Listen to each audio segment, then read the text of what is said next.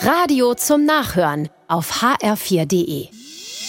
Der HR4 Polizeireport.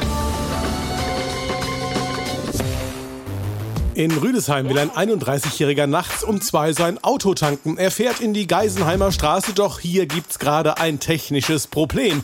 Und das bringt den Autofahrer auf die Palme.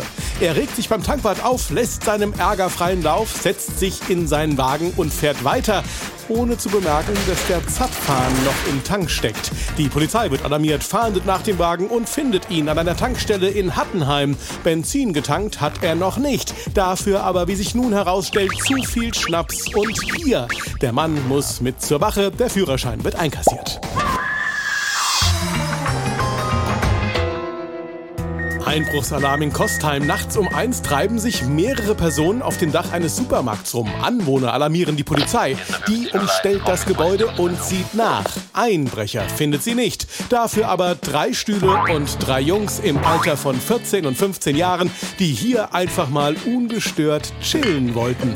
Die jungen Herren und die Stühle müssen runter. Die Eltern werden alarmiert und eine Anzeige wegen Hausfriedensbruchs gibt's auch.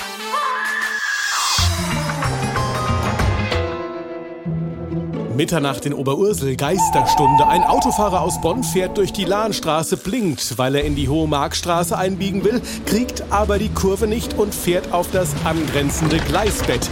Merkt aber nichts und tuckert nun auf Schienen rund zwei Kilometer weiter, ehe das Auto seinen Geist aufgibt. Schottersteine und Bahnschwellen haben den Wagen demoliert. Die Polizei nimmt dem 89-jährigen Fahrer sicherheitshalber den Führerschein weg. Das Auto wird abgeschleppt, der Bahnverkehr Verkehr wieder freigegeben und mit dem Zug muss nun auch der 89-jährige Unfallverursacher nach Hause fahren. Besser so.